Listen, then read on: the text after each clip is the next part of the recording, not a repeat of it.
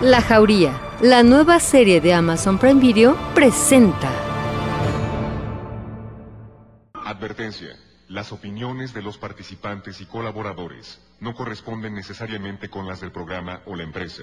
Si este programa es escuchado por menores de edad, se recomienda que lo hagan en compañía de un adulto. Porque nosotros hemos estado ahí. Espíritu de bruja, Porque sabemos que no siempre la solución es fácil. No, el que no es conmigo en contra de mí es, y el que conmigo no recoge de ramos. Porque conocemos de raíz a los especialistas. El demonio es una figura que ha aparecido en todas las culturas no es una figura cristiana. Documentaremos todas esas experiencias que no tienen lógica alguna. Con Georgina Avilés e Ignacio Muñoz. La mano peluda. Investigación.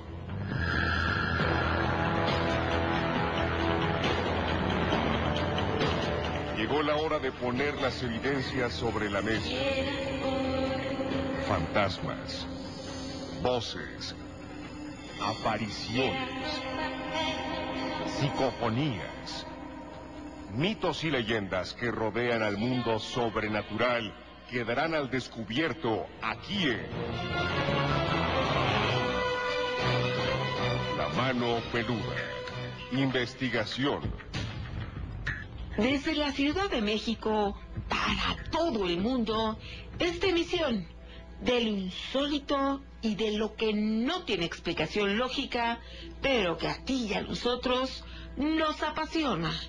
Soy Georgina Vilés y qué gusto que estés esta noche con nosotros. Hola, ¿cómo están? Muy buenas noches. Bienvenidos sean a esta emisión en donde nos gusta platicar de lo increíble y también de lo sobrenatural. Porque de lo que es natural en todos lados se habla mucho. Yo soy Ignacio. Nacho Muñoz, agradecido con Dios y con todos ustedes porque juntos vamos a iniciar una emisión con esos temas escalofriantes. Si quieres contar relato, comunícate a la multilínea 55 51 66 3403. También tenemos el WhatsApp, el Miedofón, 55 21 93 59 26. También nos puedes seguir a través de la página www.radioformula.mx www.radioformula.mx Ahí nos puedes buscar dentro de la programación de Radio Fórmula. Hoy también vamos a platicar de una tétrica historia de un cazador que en su travesía por este oficio que él desempeñaba se encontró con una cabaña y de- realmente sucedió algo espeluznante y queremos que tú escuches perfectamente esto que te vamos a platicar para que nos des tu punto de vista y sobre todo queremos relatos y experiencias que tú nos quieres compartir. Ya tenemos aquí en la línea a Raúl Vázquez de San Luis Potosí. Bienvenido, ¿cómo estás, Raúl? Hola, ¿qué tal? Muy buenas noches. Contento de estar en su programa una vez más. Nos parece excelente. ¿Y qué nos quieres platicar? Tuve una vivencia con unos amigos cuando yo era bastante más joven. Este suceso tuvo lugar, bueno, voy a mencionar este muchos detalles. En la calle de Matamoros, donde yo vivía, en el barrio Lago de Tepito, entre Peralvillo y Jesús Carranza, donde yo crecí y viví hasta los 26 años y después me casé. Ya me ya migré hacia otro lado. Como en muchos barrios de la ciudad, como todos ustedes saben, ocurren cosas que escapan a la comprensión. En la calle donde vivía se contaba que de repente se veían sombras deslizarse entre las lonas de los puestos ambulantes o pisadas fuertes en los techos de los edificios y vecindades, y más después del terremoto del 85, porque yo vivía este, con mis papás y mis hermanos a cinco minutos de Tlatelolco, cerca de donde estaba el edificio Nuevo León, no sé si ustedes lo recuerdan. Sí, edificio. el que se cayó en el terremoto, ¿no? Sí, porque luego este, había ruidos, voces y, y de repente cosillas extrañas ¿no? que nos pasaban a mi familia y a mí. Pero en esta particular este, me sucedió ya por el año del 94. Actualmente tengo 47 años y yo trabajaba como, yo era un empleado de un local de videojuegos y en ese local de videojuegos había cuatro mesas de futbolito de mesa, ya ven de las que echan las bolitas y empiezan a, a jugar con los este, bastones de los jugadores que están ahí fijos, ¿no? Sí. El local medía unos 12 metros de largo por 8 de fondo y se usaban dos cortinas metálicas para cerrar. Todas las paredes del interior estaban pintadas de negro y había pósters de, de todo tipo, ¿no? Sobre todo grupos de rock de la época. Y el ambiente, pues, entre los amigos y todos los que estaban ahí, pues era, era, era bueno, ¿no? Se, se, había buena, no era ambiente en pocas palabras. En el fondo del local había un espacio de medio, este, en medio, a modo de una hendidura de medio metro de fondo y un metro de ancho. En aquel entonces el dueño tenía un esqueletito de papel maché muy bien elaborado, muy bien detallado y las articulaciones estaban unidas con, el, con un alambre delgado por lo que se podía acomodar en cualquier posición sin ningún problema. Se nos ocurrió poner un tablón de madera y un banco dentro de esa hendidura, de modo que sentamos al esqueletito de manera que nos observara. Este, pusimos el brazo derecho apoyado sobre el tablón y el brazo izquierdo apoyando el mentón, por lo que le da un aspecto un tanto cómico, como si nos estuviera observando, vigilando. Pasaron este, ya muchos días después de que hicimos eso. Después, yo trabajaba en el turno de las 4 de la tarde hasta las 11 de la noche, porque sí, el negocio era bastante rentable. Pero una de esas noches, y recuerdo que fue en el mes de febrero, de repente el negocio pues se vació, ¿no? Como desde la noche ya se fue, habían ido todos.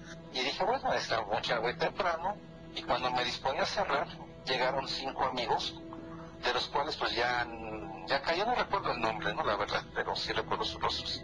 Y me pidieron entrar a platicar un ratito, porque venían de trabajar. Y dije, bueno, está bien, en lo que yo hacía las cuentas del día. Entonces, pues también me sentí más seguro, ¿no? Porque pues, ya con compañía, pues este era más fácil hacer las cuentas. Claro. Cerré una de las cortinas y la otra, nada más la bajamos a poco menos de un metro de altura para después salir. Debo añadir, debo añadir que el local en aquel entonces usaban balastras. No sé si usted sabe lo que, o no sé si el público sabe lo que es una balastra. Eh, son como, mm, ¿cómo decir? Lo que hacen que se prendan las lámparas esas largas de neón. Como la fuente de Ah. poder, ¿no? Ajá, algo así. Eran unas, este, como unos rectángulos de 30 centímetros de largo por 5 de ancho y 5 de espesor, que se colocaban, este, sobre todo en el techo para poder encender, este, todas las luces de neón.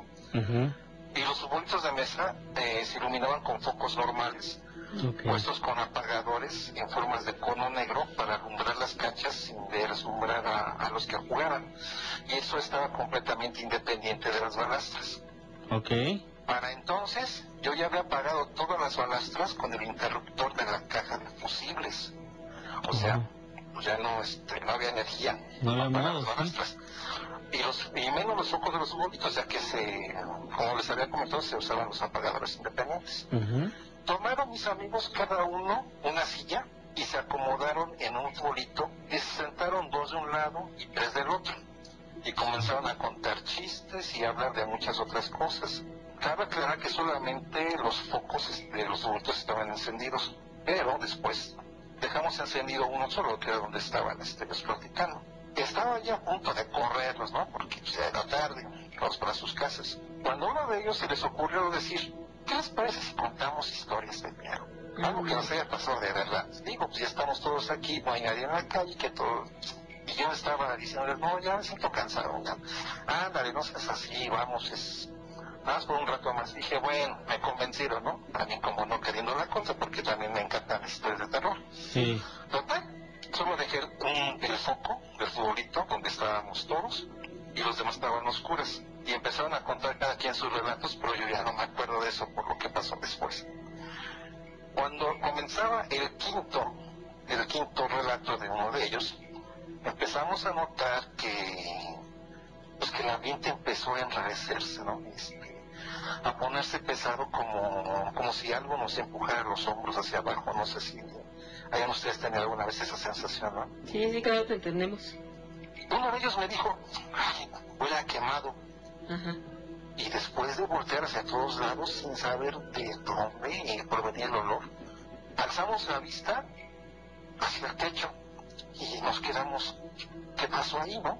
Era inexplicable, una de las balastras estaba quemándose a pesar de que estaba apagada la caja de fusibles, ¿no? Pero lo chistoso del asunto es que el humo que salía de la balastra había formado varios círculos, ¿sí? A modo de niebla a lo largo y a lo ancho del techo, como si fueran de esos, no sé cómo explicarlo, si fueran como un portal, no sé, pero sí estaban este, varios círculos eh, formándose a partir de esa balastra, ¿no? Uno de ellos quiso gritar, pero no pudo más que señalar al esqueleto de papel maché, que estaba salido hasta la cintura apoyado en el tablón y moviendo o algo movía sus brazos que se balanzaban pues, de una manera macabra, ¿no? Por decirlo de alguna manera, ¿no? Raúl, permíteme, te voy a interrumpir porque tenemos que ir a una pausa. No te vayas y vamos a continuar contigo. Ah, claro que sí, gracias. El miedofón está listo 55 21 93 59 26. Un barco pesquero en Sudamérica capturó a un singular pez entre su habitual carga mientras retornaba a su lugar de origen. Aún no ha sido catalogada esta especie, pero causó el gran asombro de los pescadores. Cuando lo tocaron era similar a una lija. Además este pez carece de ojos y es de un color negro, un negro muy intenso y de su base parte un largo filamento igualmente de negro. Su tamaño es más o menos de 30 centímetros y ha causado la admiración de los biólogos de aquel país que investigan ya su origen y ya analizan también la zona donde fue capturado este pez sin ojos.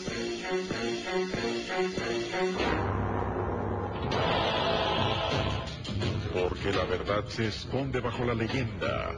La ponemos al descubierto aquí en La Mano Peluda. Investigación.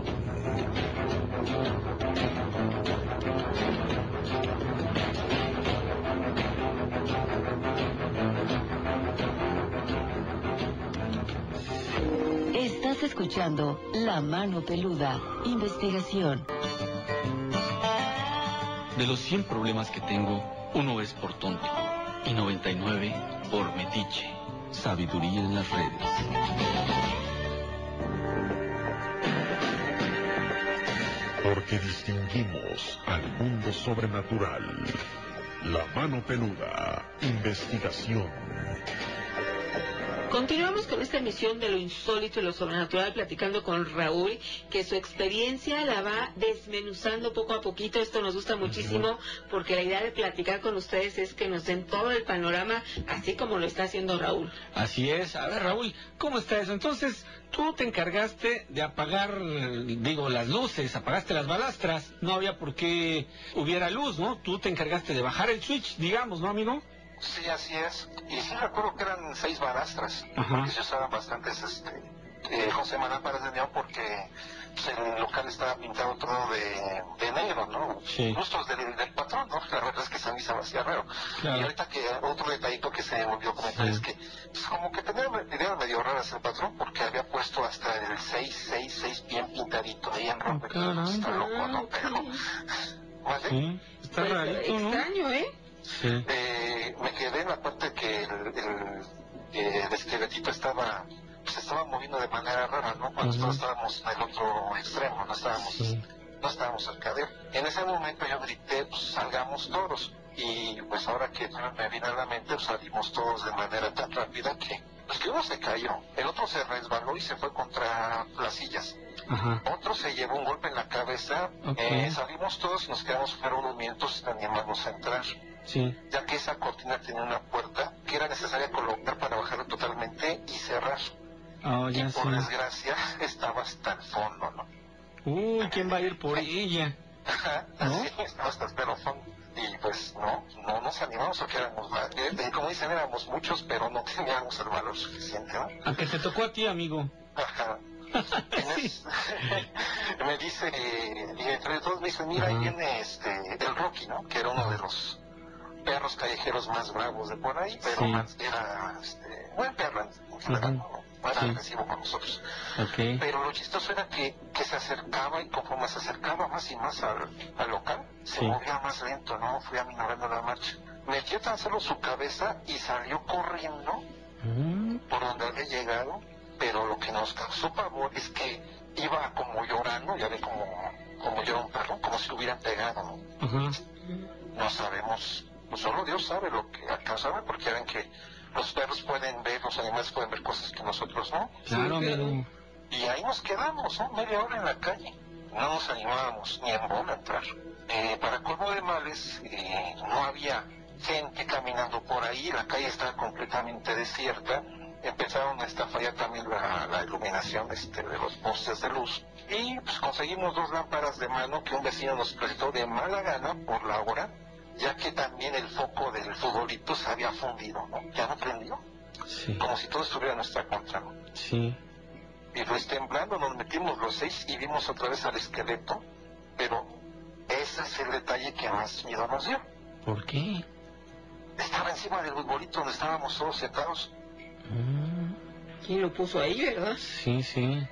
Sí, Se movió solo. es- dice uno, bueno, pues es un objeto, es un objeto, ¿no? Sí. Es algo material, es algo que hasta nos da risa. Pero en ese momento ya no sé todo lo contrario. Agarramos, agarramos entre dos la puerta, cerré rápido y dejé todo desordenado total. Ni hice siquiera las cuentas. Ajá. Al día siguiente, o bueno, a la tarde siguiente, pues mi patrón me regañó por todo el escándalo, porque habíamos armado esa noche ya que algunos vecinos se quejaron. Sí. Y aunque le explicamos, pues no nos creía.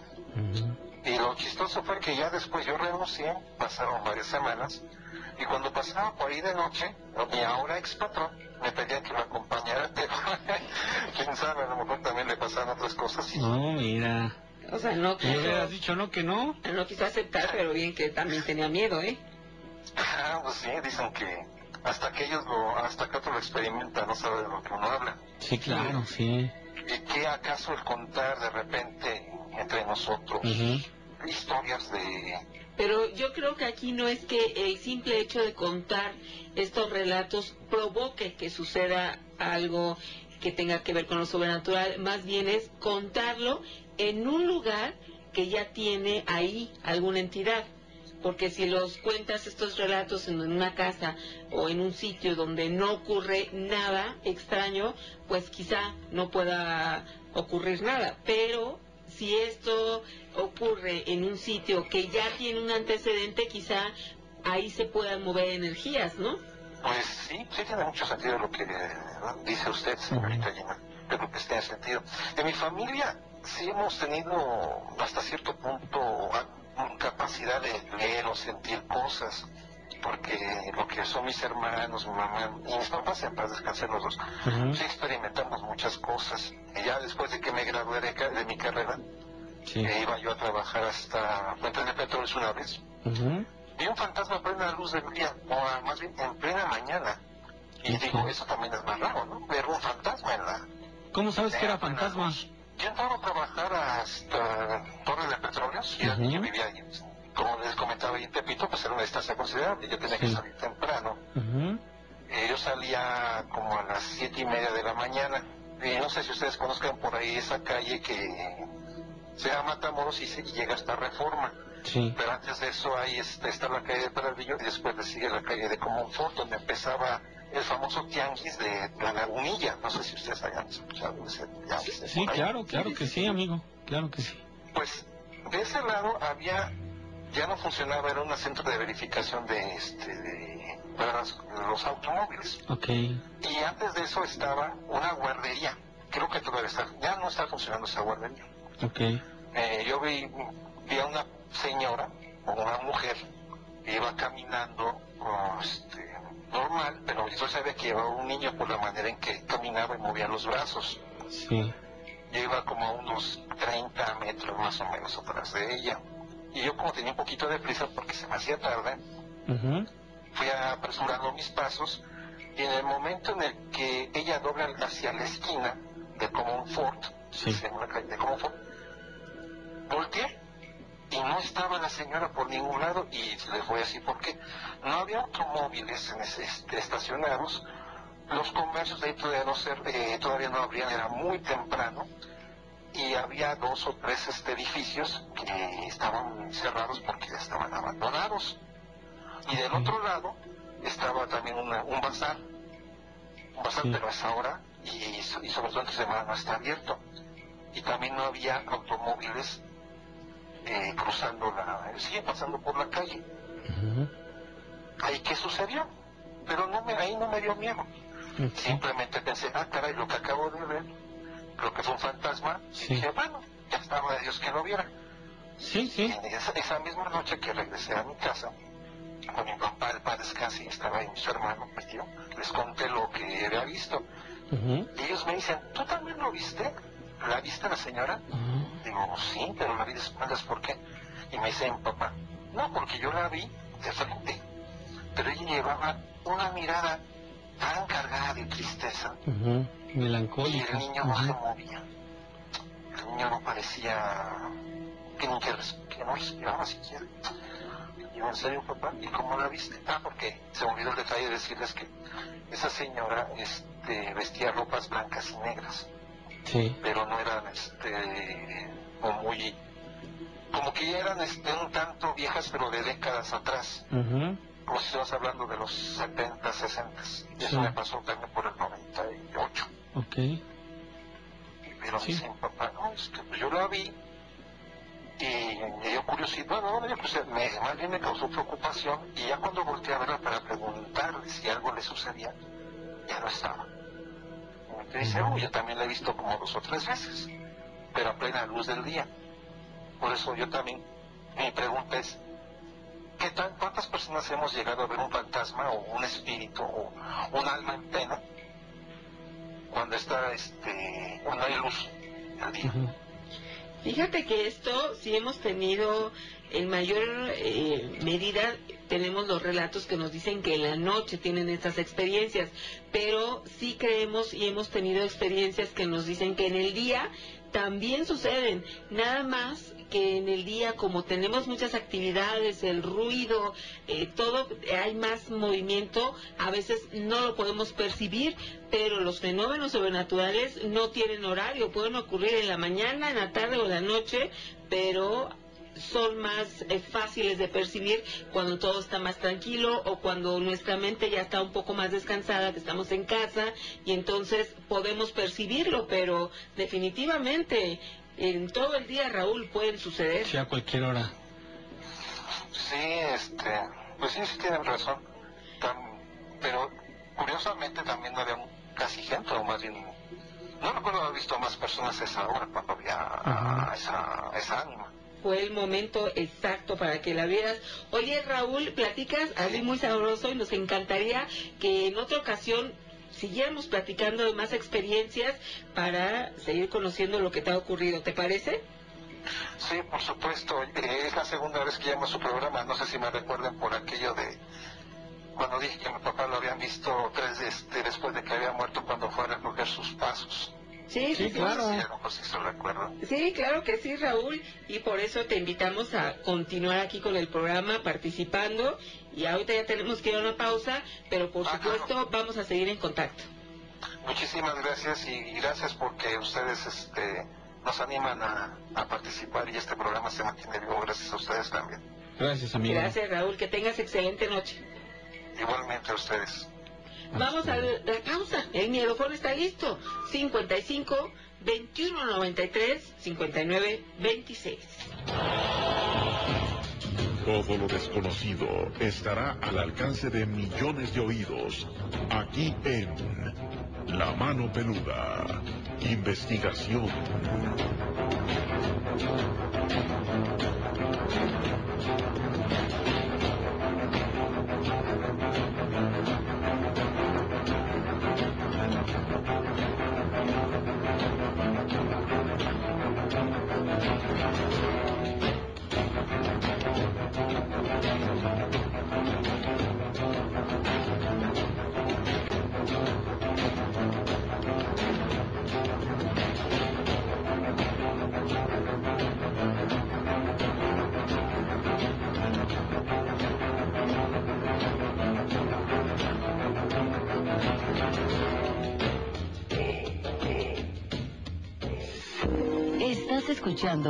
La Mano Peluda, investigación.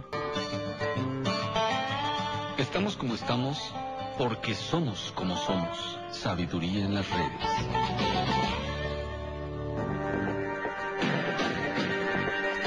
porque distinguimos al mundo sobrenatural. La mano peluda, investigación.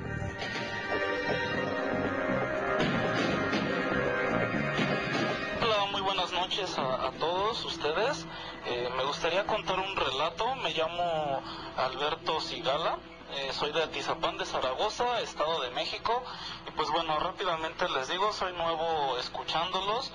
Eh, antes escuchaba La Mano Peluda cuando estabas llena con Juan Ramón Sáenz. Después ya les perdí el rastro y pues bueno, al fin los pude volver a encontrar. Y bueno, mi relato es para decirte que hace no mucho tiempo, será como dos meses, durante la cuarentena, eh, me pasó que lo que le llaman la subida del muerto. Entonces fue muy raro porque mientras yo estaba no dormido completamente, pero ya estaba a punto de, prácticamente cuando uno se duerme que pierde el conocimiento, eh, así, y escuchaba en, el cuarto, eh, a lo lejos, en un pasillo que tenemos en casa, que alguien caminaba despacio, pasos pequeños, ya eran como las más pasadas de las 3 de la mañana. Eh, y bueno, escuchaba que alguien se acercaba muy, muy, muy despacio y al reaccionar, al abrir los ojos, porque era mi duda de que a lo mejor era un familiar o no sé, simplemente me desperté para ver qué era y al momento de enderezarme en mi cama, no pararme de la cama completamente, sino nada más enderezar la parte de del estómago hacia arriba. Eh, eh, cuando hice eso sentí como algo se vino corriendo hacia mí y me empujó de nuevo a la cama, entonces yo no me podía ni mover, o sea, era como, lo sentí como un forcejeo y algo en mí me decía que no me tenía que dejar. Eh, eh, bueno, no me, no me dejé, eh, estuve forcejeando, forcejeando hasta que, no sé, de alguna manera pude quitármelo de encima como si le hubiera dado yo un golpe y de hecho cuando hice la mano como si le fuera a dar un golpe a la parte del oído, eh, sentía que, que yo le había pegado a algo, aunque no había nada. Entonces me di cuenta que lo que sea que haya tenido yo en ese momento se alejó. Era como que sentí un ambiente con mucho calor. En ese momento sentía mucho calor en la habitación y cuando me lo pude quitar de encima de la nada se empezó a ir ese, ese calor. Y bueno, no sé a qué se deba, eh, yo no sé cómo me pueda denominar ahorita, eh, yo cuando era niño pues era de los llamados niños índigo, entonces no sé si ahorita se le puede, se, me puede decir también todavía que soy niño índigo, o un niño cristal, o adulto índigo, no sé, y bueno, me han pasado esas cosas muy seguido, y no hace mucho, hace apenas un año empecé a tratar de, de defenderme de esa manera. Y quería contarles este relato porque tengo esa curiosidad de saber por qué pude hacerlo. Eh, es algo que no me lo explico y pues muchas gracias, excelente programa y sigan pasándola increíble. Bueno, pues es muy, muy, muy sencillo, amigo. La voluntad imperó en esto y por supuesto las ganas de salir adelante de esta experiencia. ¿Por qué te digo? Pues simplemente porque muchas veces la gente que nos ha narrado experiencias semejantes, de que tienen esa famosa subida del muerto, que no se pueden mover, se sienten desesperados, e inclusive empiezan a sentir como si fueran ataques ya más demoníacos, y no pueden hacer nada, pero en cuanto pronuncian una palabra, así sea de oración, así sea de déjame en paz, como de defensa, esto hace cuenta como que se desvanece es algo un tanto mágico, amigo. Así como llega así de, fuerte de repente y así, pronuncias una palabra y es suficiente como para desarticular este ataque. Eso yo pienso que es lo que te ocurrió, amigo. Exacto, y además comentas que eras un niño índigo, ahora eres un adulto índigo, o sea, esto no se quita, pasas de niño índigo a adulto índigo. Y aquí ya tenemos más relatos. Buenas noches, ¿cómo te llamas? Hola, buenas noches. Mi nombre es Marilena. Marilena, ¿desde dónde nos escuchas? Eh, Cuauhtémoc. Muy bien, aquí le vamos a poner palomita a la alcaldía Cuauhtémoc en la Ciudad de México. Y Marilena, ¿qué nos quieres platicar? Bueno, les quería comentar, yo escucho su programa, los felicito de antemano por él. Gracias. Es algo interesante, a veces un poquito intrigante, espeluznante, este, aterrorizante. Sí. Será por las experiencias que me han tocado a lo largo de mi vida a partir de los 20 años que tenía yo. A ver, ¿cómo está eso? Hace aproximadamente como 30 años iba caminando por una calle de la colonia Roma y el edificio donde yo vivía, eh, al lado había una funeraria. Sí. En ese lapso que íbamos a entrar al edificio, pasa un ataúd, nos detenemos, mi hijo y yo, porque me iba acompañando. Le dije a mi hijo, ese es, ahí adentro va un hombre. Y me dijo, ay, sí, ajá. Me, ajá, sí me comentó mi hijo, ¿no? Eh, posteriormente, pues ya transcurrió la tarde, eh, cenamos, la noche, estaba yo viviendo con mi hijo, este, y mi hija se acostaba conmigo en una cama matrimonial. Como eso de las, calculo que eran las 3 de la mañana, Sí. sentí una mirada, pero una mirada terrible, así de, de, de despiértate, y eh, estaba un hombre parado enfrente de mi tocador, justo cerquita, unos pasos de mi cama. Y cuando lo vi se me aceleró el corazón terrible, pero yo vi detalladamente cómo estaba vestido, su cabello, su color de piel, su suéter eh, linda, su pantalón color khaki, sus zapatos negros. Mi hija estaba ronqui ronqui. Eh, yo no pude emitir ningún eh, grito, no quería espantar a mi hija, pero sentí que me iba a dar un paro cardíaco porque me, aceleró tanto el corazón que dije, híjole, me va a pasar algo. Y yo le dije, por favor, Dios mío, este, dale este, el descanso eterno y que luzca para él la luz perfecta. Entonces, se, se fue la imagen del hombre, ya no pude dormir. Me esperé a amanecer con los ojos cuadrados, lógicamente, porque yo estaba con muchísima miedo, muchísimo. Entonces, yo esperé a que eh, me levantaran, me levanté por ahí de las 7 de la mañana. Me cambié y yo dije, yo no me voy a quedar con la duda. Estoy segura que fue la persona que llevaron cuando yo me crucé con mi hijo en la- antes de llegar al domicilio que estaba pegadito a la funeraria, a la casa de ustedes. Gracias. Oye, pero ¿por qué te surgió esta certeza? Porque yo de a partir de, de los 20 años, 19 por ahí así, empezaron a mí a... yo empecé a tener acontecimientos eh, extraños, de lo que vulgarmente le llaman, y que muchos especialistas, especialistas perdón, dicen que son pesadillas. Yo le puedo garantizar que no son pesadillas porque yo lo viví en carne propia, lo vi con mis ojos, me visitaban muchas personas, muchos difuntos.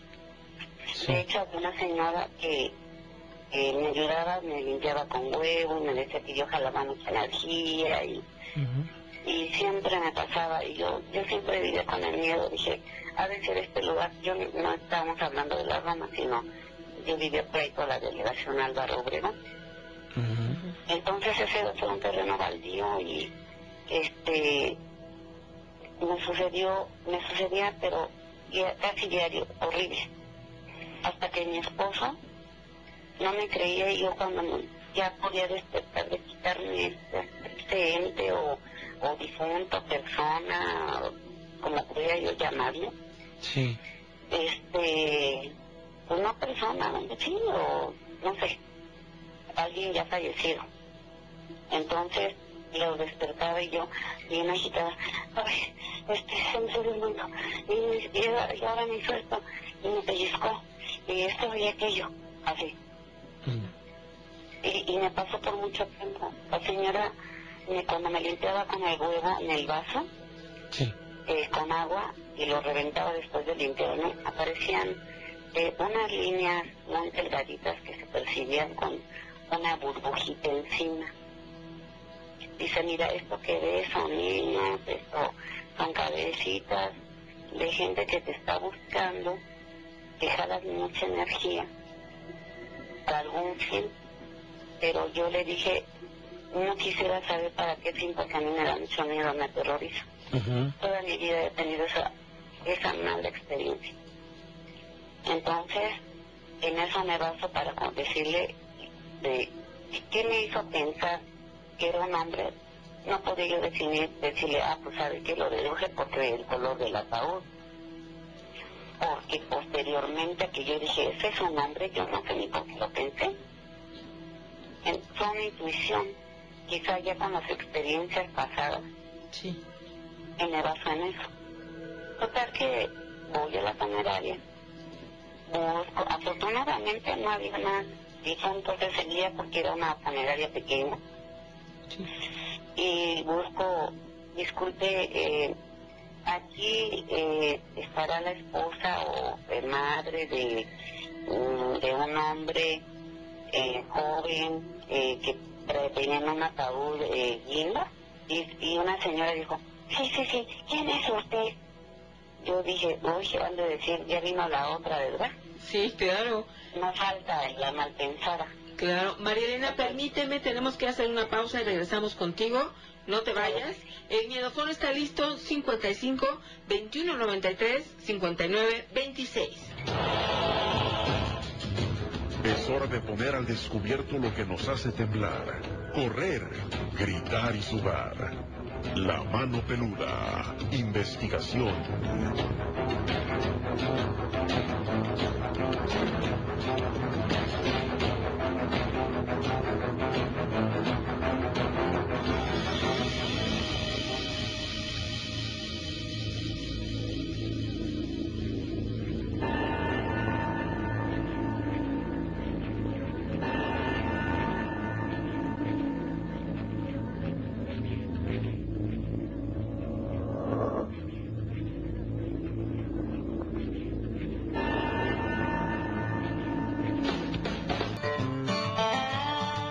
Está bien no puede estar mal. Sabiduría en las redes.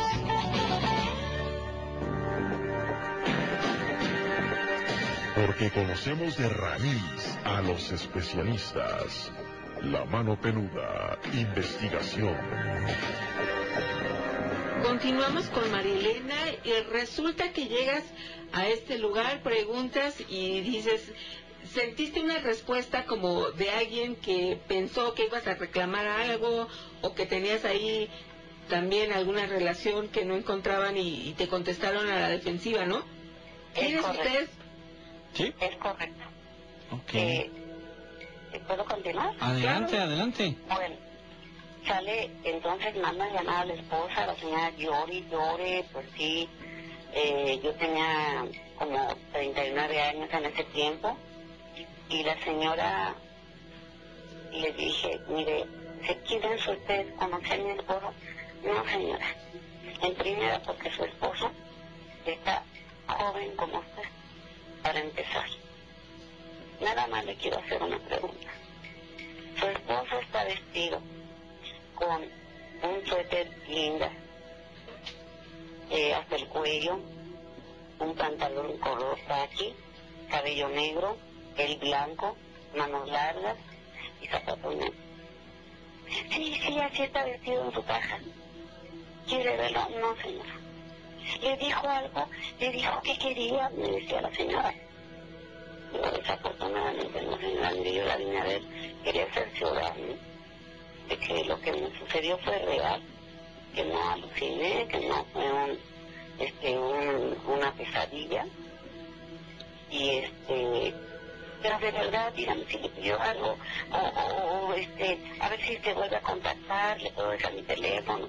No me pida eso, señora, porque yo no me dedico a nada de eso. De hecho, le quiero decir que casi me da un infarto cuando lo vi. Y te lo digo con todo el respeto, porque yo entiendo su dolor, pero mm, no sé cuál era la intención. Y era tal mi susto que no me atreví a decir o a pensar más que darle bendiciones y que Dios, Dios le diera la luz perpetua, nada más. Y le dije, pues con permiso, buenas tardes y lamento su duelo, ¿no? Entonces, no, pues muchas gracias, se puso a llorar y llorar la señorita, sí, se me hizo en la garganta porque dije, pobreza.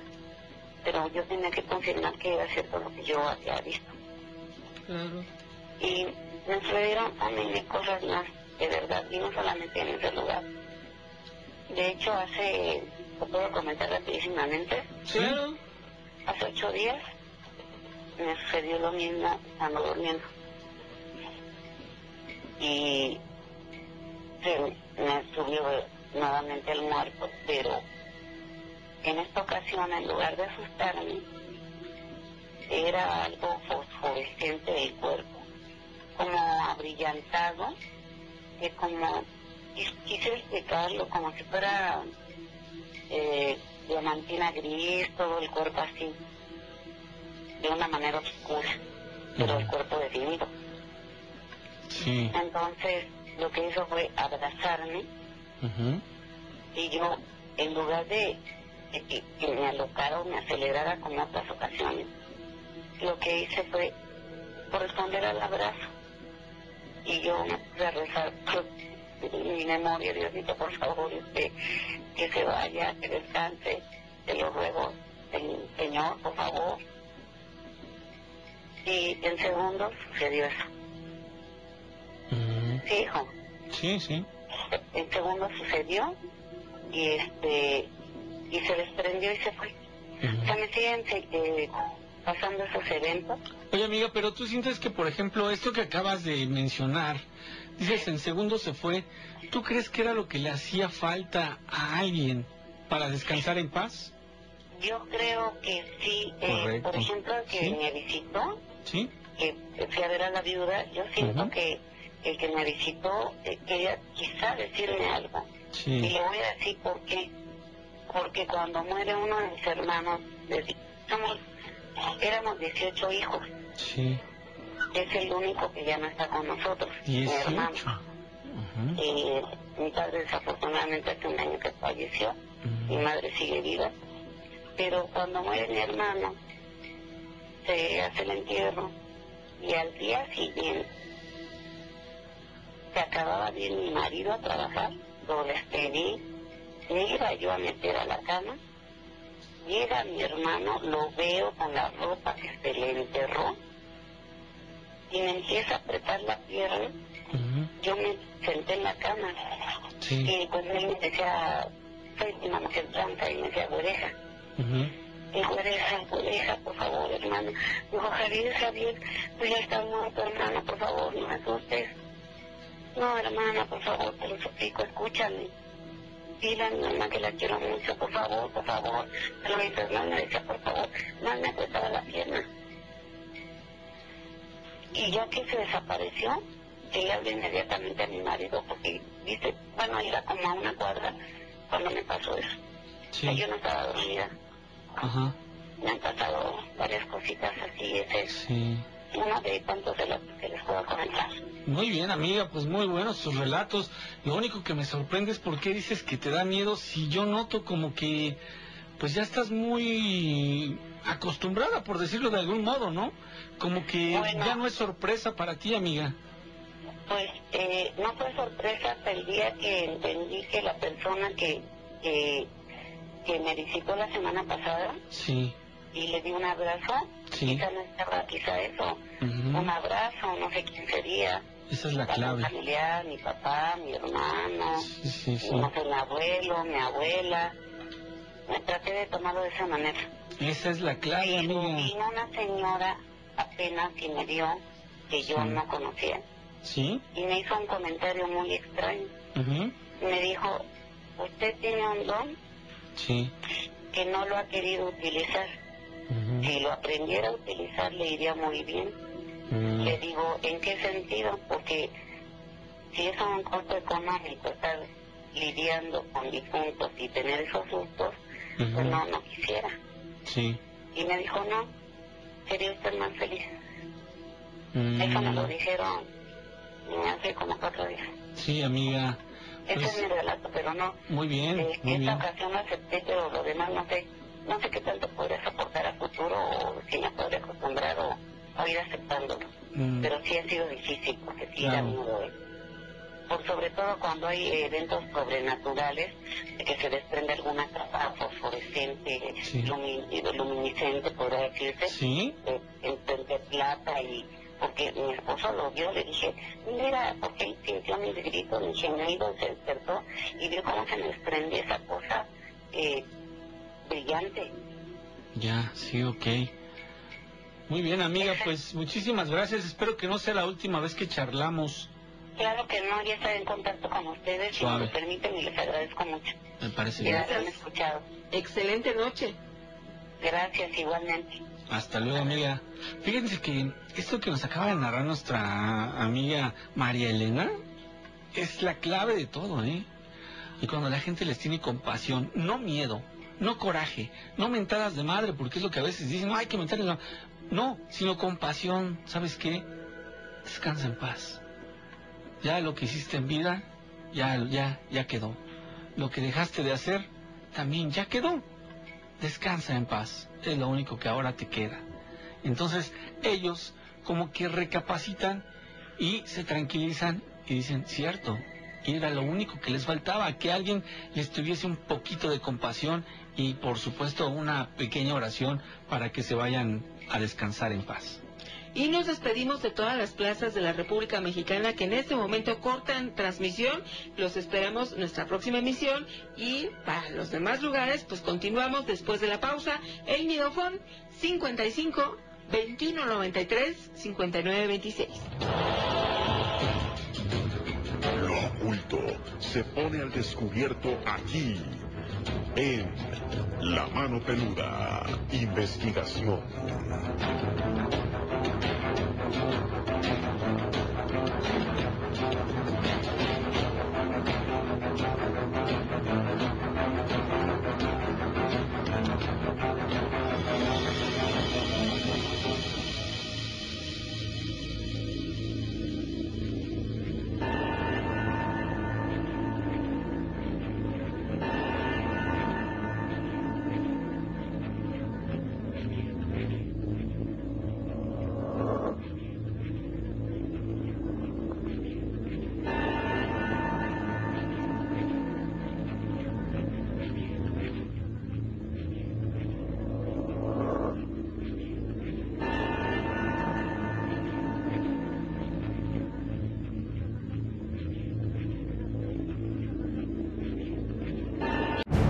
No te pierdas la nueva serie La Jauría. Encuéntrala solo en Amazon Prime Video. Un hombre exitoso es aquel que gana más dinero del que su mujer gasta. Sabiduría en las redes.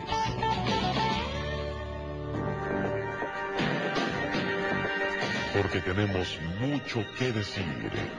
La Mano Peluda, investigación. Con esta emisión de lo insólito y de lo sobrenatural.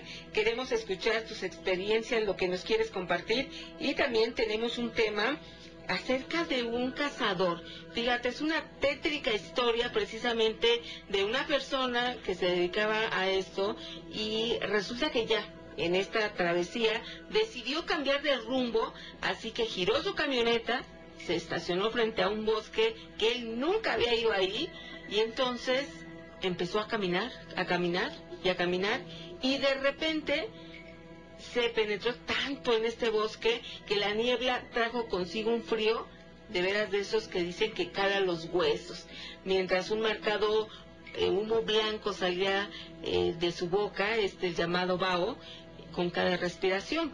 A su vez, este cazador comenzó ya a dar gritos. Llegó un momento que se sintió tan desesperado que estaba solo en este bosque, no veía nada por la densa neblina y entonces empezó a gritar. De repente sintió esta angustia hasta que a lo lejos de repente vio una pequeña cabaña, cabaña de madera. Fue corriendo hasta esta cabaña y debido a su desesperación entró sin siquiera tocar. Todo estaba oscuro, así que como pudo encontró un pequeño interruptor, pero cuando se iluminó la única habitación, el horror pasó por sus ojos al ver un conjunto de cuadros con retratos de personas, pero que lo miraban fijamente. Imagínate, unos rostros que pues no se veían completamente. ¿eh? A algunos les faltaban los ojos, a otros los dientes, a otros todo el rostro completo, nada más en el cuerpo. Sin embargo, confuso, aterrorizado y a su vez aliviado por haber encontrado un refugio, sin importar esta apariencia, decidió que cualquier agujero sería mejor que aquella tortura de estar caminando sin un punto fijo y además con tanto frío y solo. Sin embargo, pasado el tiempo, este hombre se despertó de repente debido a una luz agobiante pegándole en el rostro. Y en ese momento, al ver la manta que había usado frente a él, se dio cuenta de que aquellos cuadros no eran retratos, eran ventanas. Órale. ¿Cómo pasó esto? Otra dimensión, ¿no? Sí, fue terrorífico. ¿Y qué les parece que nos vamos ahora a Morelia, donde ya se encuentra Dionisio? ¿Cómo estás? Buenas noches. Buenas noches, bienvenido. ¿Cómo estás, Dionisio? Muy bien, bien. Este, pues yo les marco para contar mi relato. Yo soy de Morelia. Este, esta experiencia eh, aproximadamente tiene que me pasó eh, mm, dos años. Eh, pues lo que a nosotros nos pasó, este, yo tengo una, mi hermana mayor, ella se dedica a lo que es este, a ese tipo de ayudar a, a personas espiritualmente. Entonces, este, para esto que a ella le llega un chico llamado Deva. Entonces, este chico eh, actuaba así de manera muy, muy, muy, muy extraña. Entonces, este, mi sobrina, este, hija de, de mi hermana, la que se dedica a ese tipo de cosas, también tiene un don, este, que puede ver y hablar con los muertos. Entonces, este, pues lo que nos pasó que ella nos decía, este, que ella le veía cuernos al, al, joven este que le, que le había llegado pidiéndole ayuda a mi hermana. Entonces, pues ella no lo tomaba así como que en cuenta, a lo mejor decía, pues solamente un juego de, de niña. Entonces, eh, así fueron sucediendo las cosas hasta un día que él nos llevó ahí a la casa de mi hermana aproximadamente como las 3 de la mañana. Entonces, este, pues nos tocó y ya le abrimos, entonces este, ya le comenzó a decir a mi hermana que ocupaba ayuda porque ellos no lo, no lo querían dejar. Entonces ya mi hermana comenzó a platicar con él y todo entonces ya él le dijo que porque él tenía pacto con el demonio. Entonces, eh, para esto que mi hermana le dijo que pues ella no, no estaba apta para ese tipo de, de situación. Entonces nosotros lo contactamos con otra persona que es este, demonóloga. Entonces, este, eso nos pasó un día martes, me parece. Entonces la demonóloga le hizo cita para el día viernes. Entonces, este, entonces le dijo que se podía asistir como eso de las nueve de la noche. Entonces, en cuanto llegó él, este, como esos también asistimos con él, eh, llegando él a la casa de, la demonóloga que le iba a ayudar, eh, pues la luz se fue, así completamente. Entonces, este, pues a mí eh, la demonóloga me dijo que, que si no puede hacer favor de esperar en otro cuarto con, con su hija y mi sobrina, la que tiene el don. Entonces nos dio una veladora, nos dijo que, que la mantuviéramos ahí en la entrada y nos dio una Biblia para que fuéramos nosotros rezando. Entonces, para esto, ellos se bajan al comedor. Entonces, ella comienza a servir de cenar así con la luz, así, sin nada de luz. Entonces, comienza a prender unas velas y las pone en la mesa. Entonces, eh, los perros, así de, toda su cuadra, empiezan a aullar y así, muy feo. Entonces ya en eso este, yo bajé porque pues, ya las niñas estaban muy, muy inquietas, como también su hija este, tiene don entonces ya estaban muy nerviosas, dicen que sentían que algo las estaba viendo en el cuarto. Okay. Entonces yo bajé a decirle que pues ya estaban muy, muy, muy desesperadas. Sí. Entonces, este, pues bajé y pues ya ellos estaban cenando. Entonces me dice, siéntate, vamos a cenar. Entonces pues yo me quedé así como de, pues, ¿qué está pasando, no? Entonces ya ella le, le dice, el chavo se llama Leiva, le dice, ¿sabes por qué te, por qué te estoy dando la escena? Él pues solamente se reía y así como se le veía una mirada como que estaba perdido, inconsciente, o sea, solo, solo se reía. Ella le dice, porque al enemigo siempre, siempre hay que invitarle a escenar y hay que tenerlo cerca. Entonces, para eso que a mí exactamente me toca frente a él, estaba mi hermana, estaba al lado de ella, estaba otra chica, este, Carmen que tiene dos. Enfrente de ella estaba otra persona que también este, es de monóloga, de la otra esquina la de monólogo. De en medio estaba el chico y a mí me tocó del otro lado, también en medio. Entonces yo se empezó a reír de una manera así muy, o sea, muy, muy fuera de, de lo normal. Como de loco. Entonces, ajá, entonces para esto la demonóloga toma su báculo, tiene un báculo así con muchas pieles de animales. Entonces ella le comienza a pegar hacia el piso y él se empieza a reír y le dice, es, es imposible que tú me puedas librar de ellos porque ellos ya están aquí. Entonces, para eso, que se comienza nuevamente a reír así de esa manera, y voltea a mirarme a mí así con mucho rencor, así como mucho coraje. Entonces, la demonóloga a mí me toca de, de un hombro y le dice, le dice, no le puedes hacer nada porque él es de un espíritu muy fuerte, entonces, pues si tú te metes con él, es meterte con todos nosotros. Entonces, pues ya él comienza a llorar y le dices que ellos ya están aquí, está uno en la entrada, está alguien más a mi derecha y está otro detrás de ti. Entonces ella le dice que él tiene que estar dispuesto a, a, este, a cortar lazo con el demonio que él hacía y que él hacía el pacto. Entonces para esto que él se, se revela, se comienza a, poner, a comportar de una manera muy agresiva Sí.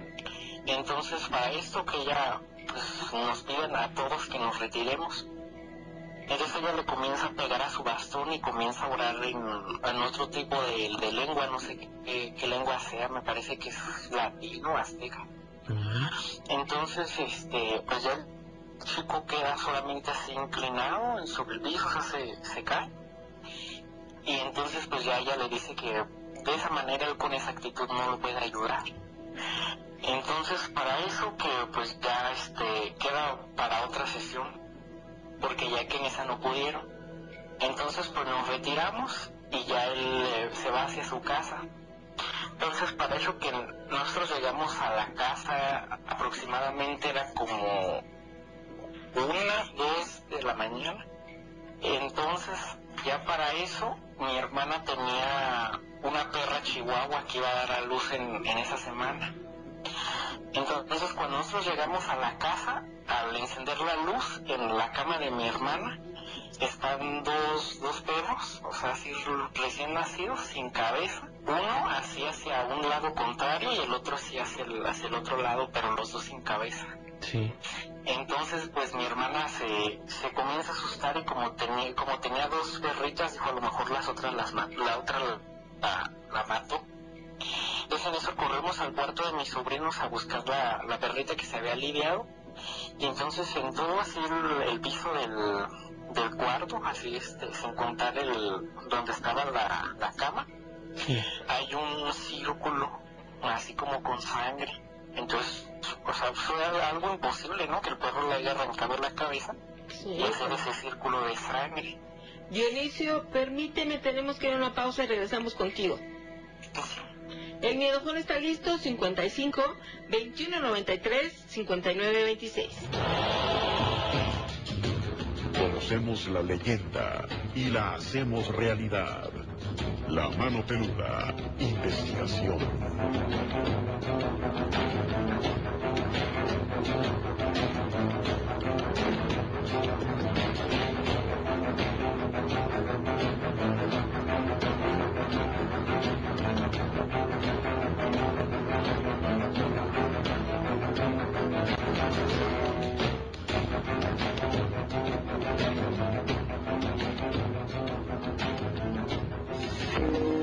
Estás escuchando La Mano Peluda, investigación.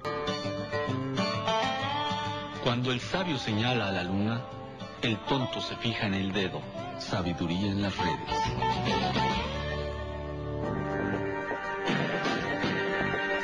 Porque sabemos que no siempre la solución es fácil. La mano peluda. Investigación.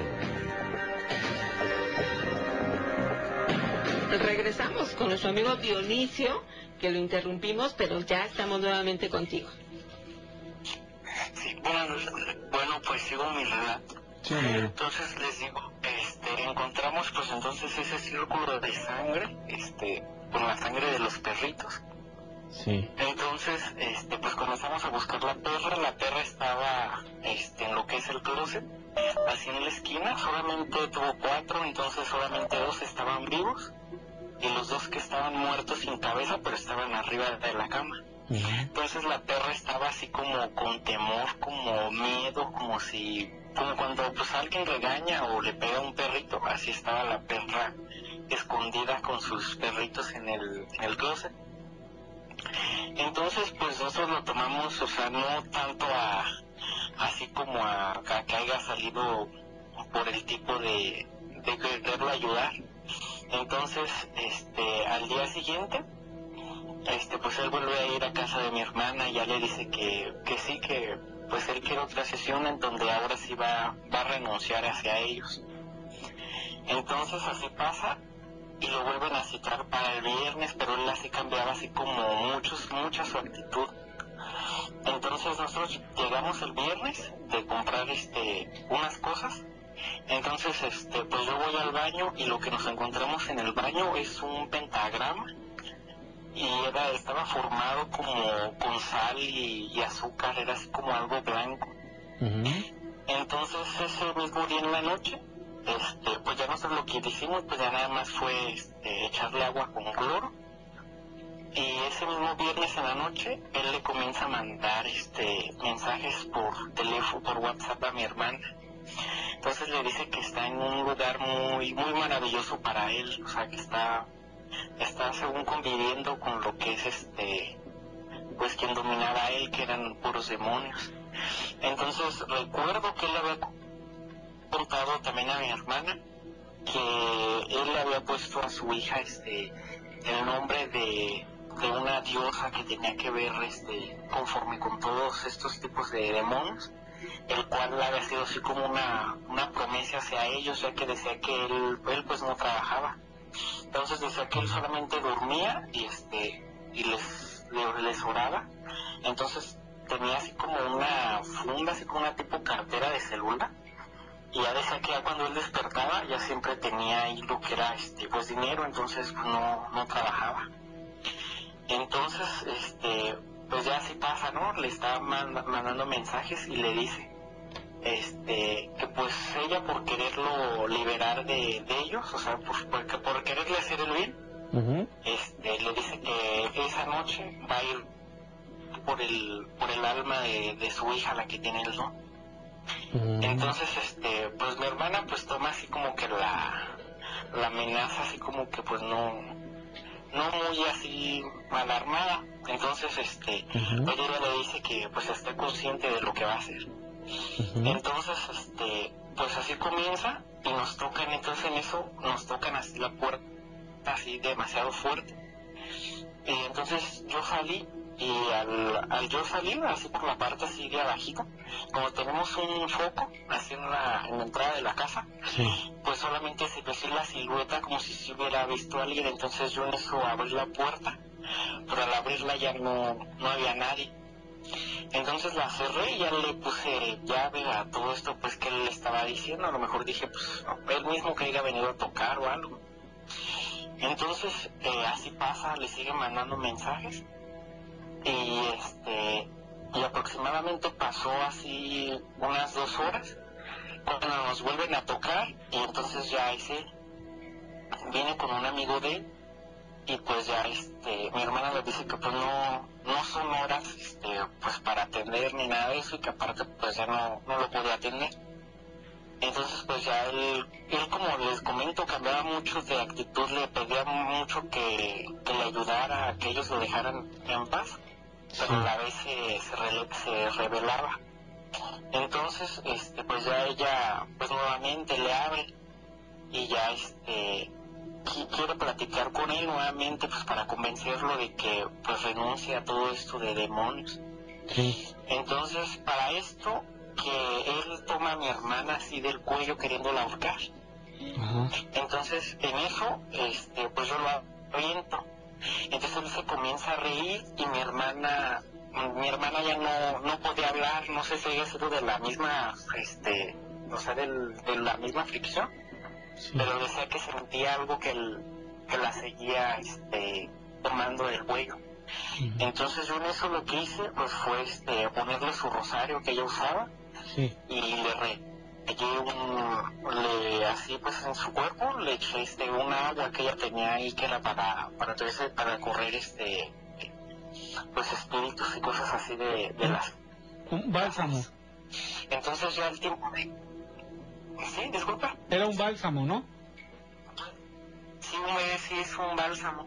Entonces, para esto, ya el tiempo de que yo le pongo el bálsamo, ella comienza a hablar así muy, muy agitado, así ya como si hubiera haber corrido mucho.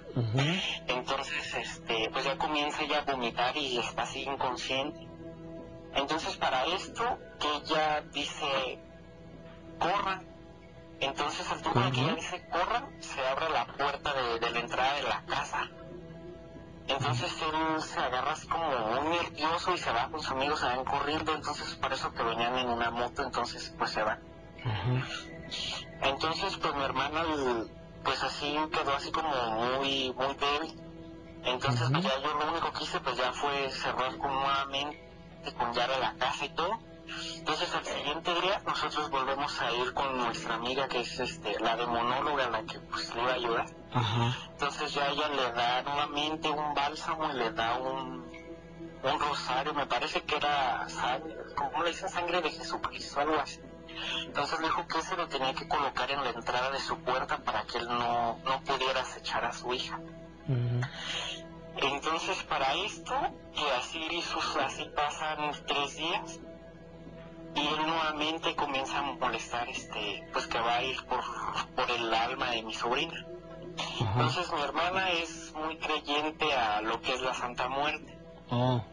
Entonces pues ya ella este le prende una veladora y empieza a encomendar a su hija pues a lo que es este su creencia de ella entonces mi sobrina se levanta pues al baño ya, ya era noche entonces en eso pues a gritar, mamá, mamá, ayúdame. Entonces en eso nosotros corrimos, pensamos que alguien se había brincado, este, pues la barda, algo así. Y pues no, no había nadie. Entonces pues ya ella así muy, muy temblorosa corre a abrazar a mi hermana. Y ya le dice que porque en, en, el balcón, así en la parte de atrás, en el patio, vio a un hombre que no tenía ojos y que estaba por partes así de la cara, estaba descarnado, no tenía partes de la cara. Entonces, este, pues así, entonces pues ya la acostamos con nosotros y hasta del susto le dio así como temperatura. Entonces, nuevamente el siguiente día volvemos a ir con la demonóloga, entonces ya ella le dice que fue un ataque espiritual que él le quiso pues hacer a mi sobrina para quitarle pues según supuestamente él le quería quitar su entonces este pues ya la comienza a limpiar y todo ese tipo de cosas y el tiempo de que la limpia pues a mi sobrina se le hunden los ojos así como cuando alguien ya está muerto. Y comienzan a aparecer así varias moscas. O sea de, estar limpio le comienzan se le comienzan a pegar así moscas en la boca. Y los labios se le comienzan a poner así morados. Y ella empieza a gritar y dice que muchos muertos la quieren agarrar. Entonces pues ya este ella la cura y todo ese tipo de cosas y pues este este chico David el que les comento que él hacía pactos con el diablo y todo eso a cuestión de pues de días eh, pues supimos que su casa se había incendiado y todo ese tipo de cosas y pues ya hasta ahorita pues ya no, no hemos sabido nada de él, pero sí fue así como que una, una experiencia muy, muy fuerte. Mm. Vaya, que sí, porque además son situaciones que se van suscitando y no puedes encontrar una explicación. No, y cada vez más fuerte, más y más fuerte, ¿no? Eh, se fue como en cascada, amigo. El- aquí lo, lo complicado es que cómo se mezclaron tantas creencias, ¿no? Por una parte, pues la demonóloga, por otra parte la Santa Muerte, por otra parte, no sé, eh, o sea, fueron muchas cosas las, las que se conjuntaron en ello y yo no sé si hubo necesidad de sufrir todo esto, amigo. O sea, vamos, yo sé que ustedes no lo querían, pero como que anduvieron dando muchas vueltas por varios lugares, ¿no? Sí, de hecho sí, como mi hermana le dijo que no, ella no, o sea, no, no se sentía capaz, o sea, con la fuerza de, de poderle quitar este, los demonios, pues por eso nosotros lo, lo llevamos con la, con la demonóloga, pero él, o sea, con nosotros al tiempo de quererlo ayudar, pues él cambiaba así como que de, de opinión y lo que hacía pues era atacar. Ajá. Vaya, pues qué interesante, amigo. Yo no sé, ¿la demonóloga les cobró? ¿La demonóloga les cobró algún dinero? Ah, no, no, como mi hermana este, hacía, hacían trabajos juntas. Oye, ¿me das un segundito para hacer una pausa, amigo? Pues sí, está bien. Regresamos al Miedofón listísimo 55 21 93 59 26. Las historias tienen muchas formas de contarse, pero solo una de comprobarse. Aquí en La Mano Peluda, investigación.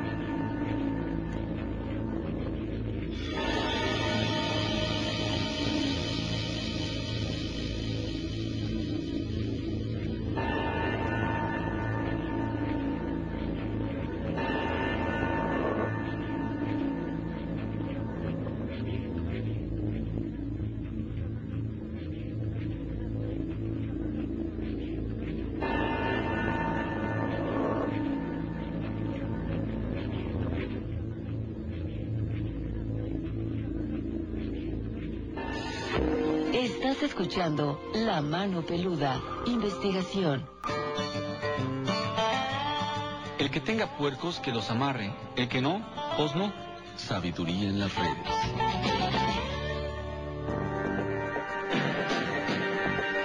Porque no todo tiene explicación lógica. La Mano Peluda, investigación.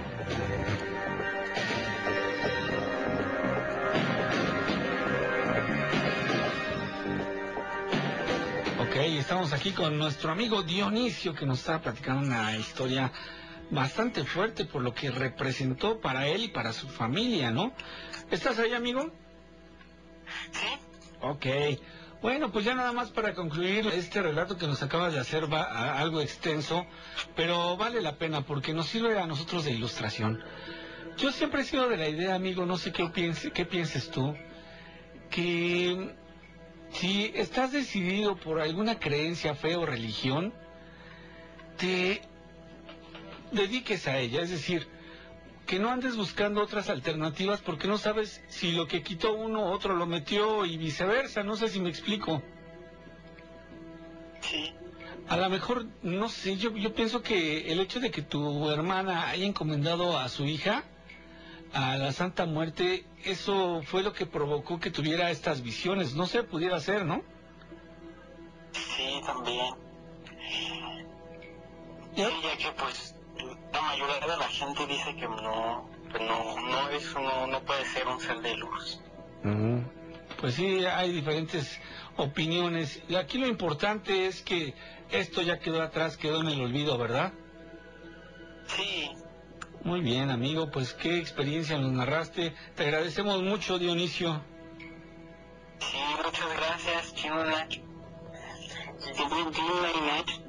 Gracias Dionisio, saludos hasta Morelia que están presentes y también son peludomaníacos. Gracias. Bye. Mira, experiencias que ya se quedan aquí como testimonio y que nosotros, por supuesto, agradecemos que ustedes las compartan, que vuelvan a revivir todo esto para compartirlo. Y saben que este es el espacio adecuado porque no en todas partes ¿eh? se puede platicar, incluso con la familia misma a veces no no podemos expresarnos libremente. Ajá. Fíjate que estaba yo analizando el caso de nuestro amigo Dionisio y bueno, aprovecho para preguntarles a ustedes cuál es su opinión. Una demonóloga, ¿qué es lo que hace? O sea, mm, ¿Cuál es su función? ¿Se puede considerar un brujo negro, brujo blanco? ¿O no es brujo? ¿Es parapsicólogo? ¿O, o qué, qué, cómo podemos considerar a una demonóloga? Así por lo, lo que nosotros conocemos, una demonóloga es alguien que ha estudiado la demonología, ¿no? Toda la naturaleza de los demonios. Pero esto le da autoridad para exorcizar, para expulsar demonios. A ver, ahí está. Venga. Muy buenas noches, les habla su amigo Creepy Camaleón. Hola, Creepy. Permítame hacer una pequeña oración. Claro, brother. Salmo 91. A ver. Tú que habitas al amparo del Altísimo y resides a la sombra del Omnipotente, dile al Señor, mi amparo, mi refugio, mi Dios, en quien yo pongo mi confianza. Él te liberará del lazo del cazador y del azote de la desgracia te cubrirá con sus plumas y hallarás bajo sus alas un refugio. No temerás los miedos de la noche, ni la flecha disparada de día, ni la peste que avanza en las tinieblas, ni a la plaga que azota a pleno sol. Aunque caigan mil hombres a tu lado y diez mil a tu derecha, tú estarás fuera de peligro, su lealtad será tu escudo y armadura. Amén. Amén, amigo. Bueno, amigos, eh, yo vivo en Chicago, Illinois. ¿Ya me conocen? Sí. Les mando un gran saludo a toda la comunidad y familia peludomaniaca. Esta mañana pues les hablé un, ratito, no me quise extender en, mi audio porque, como les digo, quería darle yo más tiempo a los, a los demás peludomaníacos que nos traen relatos. ¿Sí? Les conté, les contaba esta mañana para no, no, extenderme mucho y darle continuidad a mi relato sobre el amigo que presenció, una posesión eh, estando en las primeras semanas de, su estudio y de que se estaba entregando a, la, a la, fe cristiana y al culto cristiano. Y también les platiqué de, del guitarrista maldito, o cómo podemos decir, el, la maldición del guitarrista. Sí. Eh, pues a mí me, impresionó mucho lo que le pasó a este amigo con la, con la posesión que les platiqué la mañana y, también me, sí me, me, gustó mucho la, historia de, del guitarrista, del guitarrista maldito. Bueno, eh, para entrar un, entrar un poquito en contexto, les voy a decir que platicando con, con este amigo, le dije, ¿te vas a animar ahora a, platicarme tus experiencias que pasaste? Y me dice, bueno, este, sí, vamos a, acomódate. Y pues estábamos en ese momento en, en un salón grande, bueno, en una, en una cafetería. Estaba la luz apagada y estaba el aire acondicionado muy ad hoc a las historias que, bueno, a los relatos que él me, me contó. Eso fue apenas la, semana pasada. Pero para entrar un poquito en contexto y ustedes puedan conocer uno de los principales personajes de, este relato, y me lo contó él de viva voz, trataré de omitir nombres, como dije esta mañana.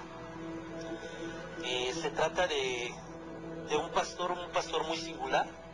Este, él está en silla de ruedas, pero me platicó un poco de, de su historia y cómo lo conoció. Vamos a llamarle Pastor, Pastor Wills porque pues está en silla de ruedas. Eh, este pastor le platicó a mi amigo que, que cuando él llegó a tocar fondo, pues él era pandillero, estaba, estaba por muy mal camino.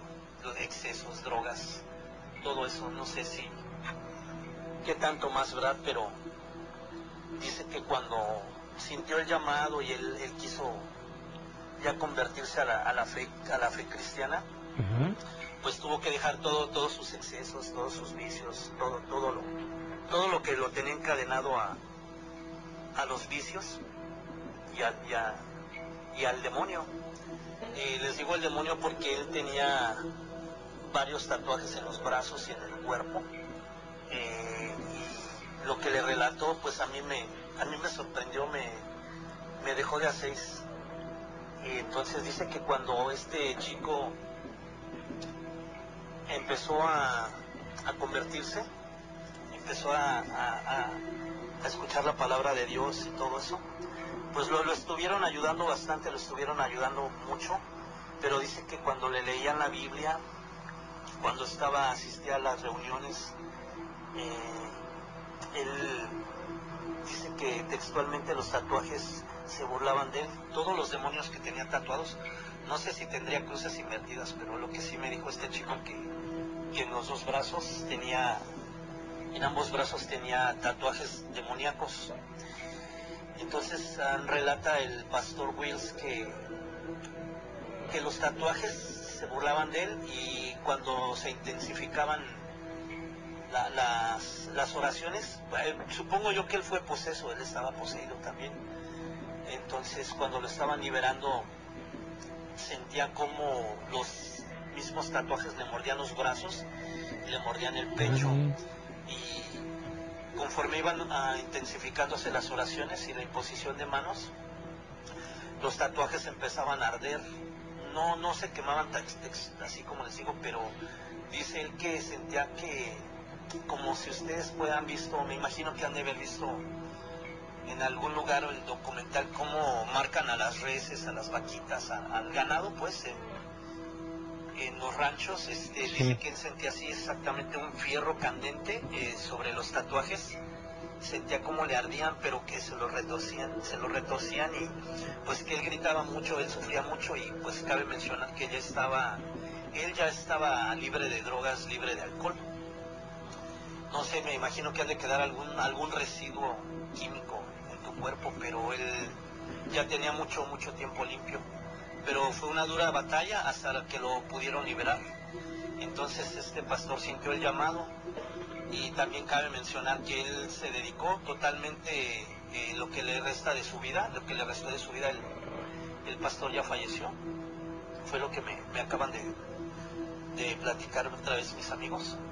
Eh, él se metía a las penitenciarías, se metía a los barrios más bravos de México, se andaba así en, lugares muy densos llevando la palabra del Señor y, liberando gente, liberando personas, liberando mujeres, hombres, niños, ancianos. Eh, pero lo que también me llamó mucho la atención fue de que decía este pastor que, que no es cualquier cosa y no cualquiera lo puede hacer, pero que él parece, él tenía el don de hacerlo y por eso fue que sintió el llamado y se dedicaba a predicar la palabra, inclusive este, fue a Honduras, a El Salvador, Guatemala, fue a, muchos lugares, a muchos lugares este, llevando la palabra y liberando gente. Eh, bueno, entonces este amigo tenía, pues apenas estaba como cumpliendo el año cuando eh, precisamente este pastor vino para acá, este, se presentó por esos, por esos rumbos y fue como, como lo conoció. Entonces este amigo se empezó, se empezó a cuestionar, dice, bueno, es verdad todo lo que me dicen los hermanos, es verdad todo lo que me platican los pastores, en realidad esta Biblia la escribieron los, los apóstoles. Yo cómo sé que esto es una mentira, cómo sé que esto en, verdad es la palabra de Dios. Él se, cuestionaba, tenía sus dudas, sus luchas. Entonces su, su, respuesta le llegó muy rápido. Esa semana que, que estaba el pastor ahí, pues los invitó, pidió voluntarios, dijo, este, ¿saben qué? El, el hermano Tom está, está enfermo y pues pide, pide su esposa que vayamos a, hacerle oración especial a su, a su hogar, a su casa. Y pues él dijo, sí, pues yo, yo, cuente conmigo, pastor, yo, yo, yo lo apoyo y apoyo, apoyo a los hermanos, vamos a, vamos a orar por él, por su pronta sanación, su pronta recuperación de este hermano. Entonces, pues ya se, dirigieron a la casa. Uno de los chicos este, prestó su camioneta para transportar al, pastor. Llegaron a la casa de, esta pareja, era una pareja joven. Les voy a decir este que la chica medía como unos 60, era chaparrita, basta. Ah, pesaba alrededor como de 55 kilos, 50 kilos. Una, una persona muy menudita. Y mi amigo en ese entonces pesaba alrededor de 250 libras. Quiero pensar yo que unos 130 kilos, 140 kilos, más o menos. Y iba otro muchacho igual así de, de gordito que él y total eran como seis personas. Entonces empezaron a orar, este, estaban orando por, por el hombre por el hermano enfermo y ya terminaron de orar y, dijo, en realidad no estamos aquí por ti. Y le dijo este Tom, dice, ¿cómo? Dice, le dice el pastor, en realidad estamos por ella. Entonces yo creo que en ese momento su don se manifestó y, dijo, estamos aquí por ella. Y dijo, ¿cómo puede, ¿cómo puede ser? Dice, sí. Dice, tú vas a sanar. Dice, pero la que necesitamos sanar es a ella y es urgente sanarla. Entonces empezó eh, el pastor a orar, a orar. Empezó a orar y pues la chica se empezó, se empezó a convulsionar, vieron, vieron estos amigos cómo se, se empezó a transformar. Dicen que la temperatura descendió, empezaron a fallar las luces de la, de la casa, tipo película. Sí y pues empezaron a asustar bastante, entonces dijo él, este chavo, wow, dice lo que me estaba cuestionando. Y ya cuando la chica se, se les fue hacia los golpes, este, pues estos muchachos todos reaccionaron y el pastor decía, ayúdenme y oren conmigo. Entonces se lanzaron sobre, sobre la chica, bueno, a detenerla, pero ya les dije el peso y la estatura de esta persona. Entonces eran dos hombres a cada lado y eran hombres pesados. Sí. No la podían, no la podían textualmente, no la podían detener. los levantaban con sus brazos a los, a los, a los, a los cuatro hombres, dos de cada lado, los, los, sacudía como muñecos. Pero dice que lo que le llamó más la atención a mi amigo fue de que sus brazos eran totalmente fríos y estaban como la como la losa de, de la cafetería donde estamos, bueno, es una cubierta de mármol. Dice, haz de cuenta, brother, haz de cuenta que estabas agarrando una estatua de, de, mármol, una estatua, estatua de granito. Dice, dura, dura, dura, dura y helada, helada. Un helado que te, el frío que te quemaba tus manos. Me imagino. que estaban luchando con ella textualmente, que le trataban de hacer para, palanca y los, los, los, los sacudía, los sacudía cual vil muñecos y el esposo se quedó así en shock, se quedó sorprendido y no, no, no sabía qué hacer. El pastor le gritó para que reaccionara y dijo, ayúdame a orar. Eh, dice él que estuvieron como alrededor de, de seis horas, seis horas. Le llamaron a más hermanos, pero no, no la podían someter, no la podían someter. Y me dice este amigo que le digo, pero ¿cómo hacía la voz? Igual me dijo una voz, una voz muy fea, una voz, una voz gutural. Me dijo que que estaba horrible la voz que era, dices, es algo que todavía me cala hasta los huesos. La tengo muy metida en mi cerebro. Impacta, eso impacta. Les voy a contar este les voy a decir más o menos cómo era la voz, pero en, en, la segunda posesión, para que ustedes se, den una idea.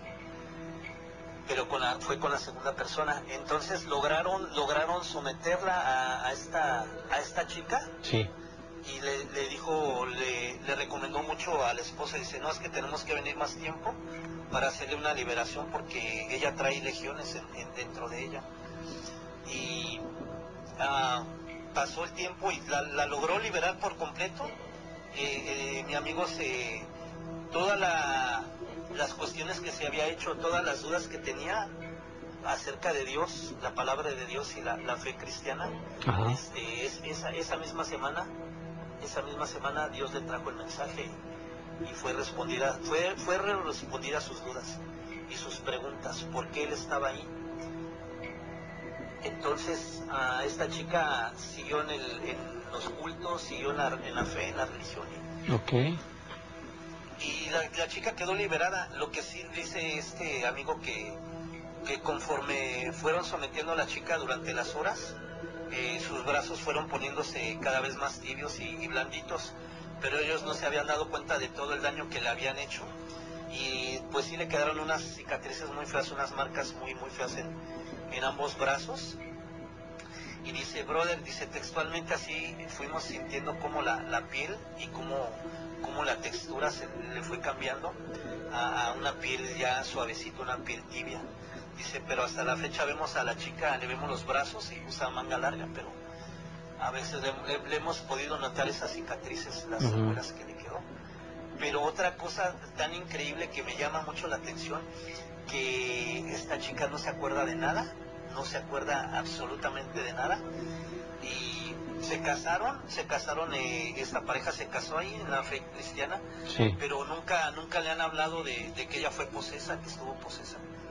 Eh, no sé si por miedo a que le habrá explicado regrese, ¿no? Que tiene los brazos así, pero según eh, este amigo me, asegura que ella ella no sabe nada, ella no sabe que, tuvo al enemigo dentro de ella.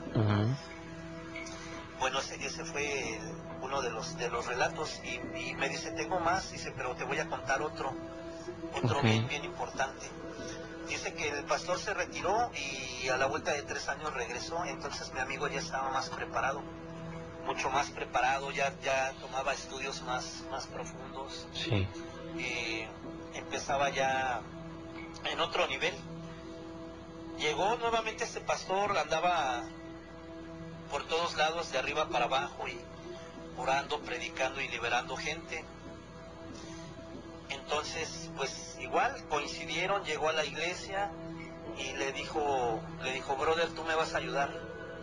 Le dijo, bueno, vamos a llamarle Daniel, Daniel, tú me vas a ayudar. Dice, sí, pastor, aquí dice, necesito que te prepares.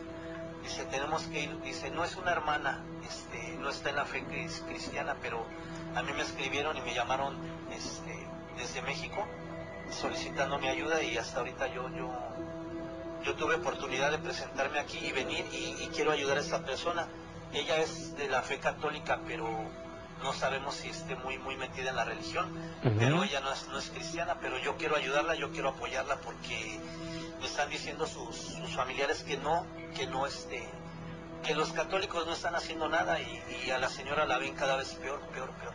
Oye, yo creo necesito que... te prepares, necesito que estés... Ahí le vamos a parar, ahí le vamos a parar porque se nos termina el programa y si no va a quedar inconclusa la historia y para nuestros amigos es importante escucharla toda. Ya tuvimos el fragmento 1 en nuestro siguiente programa, vamos a pasar lo que resta de este audio que es bastante largo. Ya le falta menos, ¿no? Ya le falta poco, pero aún así no alcanza a pasar. Gina, vamos a despedirnos de nuestros amigos del radio porque, pues, prácticamente ya se acaba la, la hora.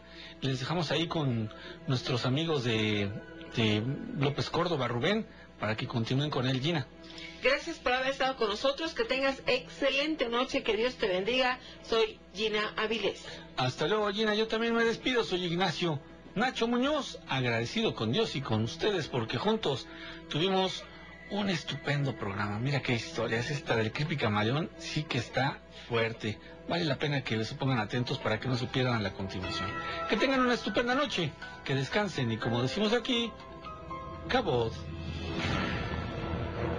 El programa se termina, pero la investigación continúa. Aquí en La Mano Peluda. Investigación.